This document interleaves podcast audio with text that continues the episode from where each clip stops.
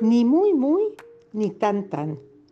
El emperador Julio César fue apuñalado en la Torre Argentina de Roma, la antigua capital del mundo. Pero, ¿cómo es esto? Además de pontífices, reinas, crack, directores de orquesta, premios Nobel, bailarines y las huellas digitales, también estábamos en el centro del centro del mundo antes de existir. No, no este caso. El largo de Torre Argentina se construyó en 1503 y recientes excavaciones arqueológicas permitieron determinar que ese había sido el lugar preciso donde ocurrió el atentado al emperador. En este, sitio, en este sitio montó luego su palacio el obispo Giovanni Bucardo, oriundo de Estrasburgo, ciudad que en el siglo XVI se llamaba Argentoratum.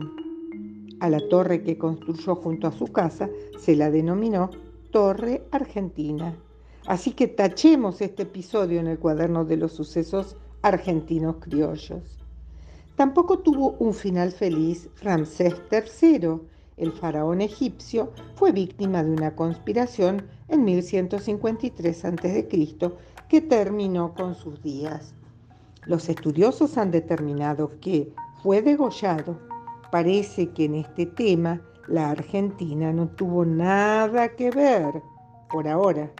Dejemos una puerta abierta para las futuras investigaciones. Vamos a poner el foco en los atentados. Ambos se llevaron a cabo con armas blancas, pero en el caso de César fue perforado, mientras que Ramsés fue cortado. Esas son las cualidades de este tipo de armas. Pueden ser utilizadas de punta, tanto para pinchar como para perforar, o puede emplearse el filo para cortar y amputar un miembro. Eso sí, para que cumpliera su función, el propietario del arma debería mantenerla en buen estado.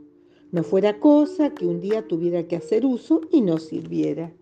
O lo que es lo mismo, que inútil era tener una de estas armas si no pinchaba ni cortaba. Por eso cuando decimos que alguien ni pincha ni corta, en un asunto, no estamos hablando de una cuchara. Julio César y Ramsés III pueden dar fe. En el mismo sentido de ni una cosa ni la otra, usamos la frase ni chicha ni limonada. En este caso tenemos dos refrescos. Por un lado la chicha que proviene de la fermentación de maíz y tiene alto contenido de alcohol. Por el otro, la limonada bebida de sencilla concepción y que toman hasta los chicos. Ni fu ni fa, en cambio, parte de hacer fu, es decir, imitar el bufido del gato. Hacer fu era mostrarse enojado, furioso. Decir fu era una forma de expresar desprecio.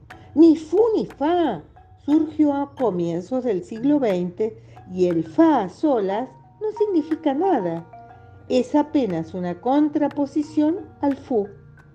Fa vendría a ser la limonada de esta frase.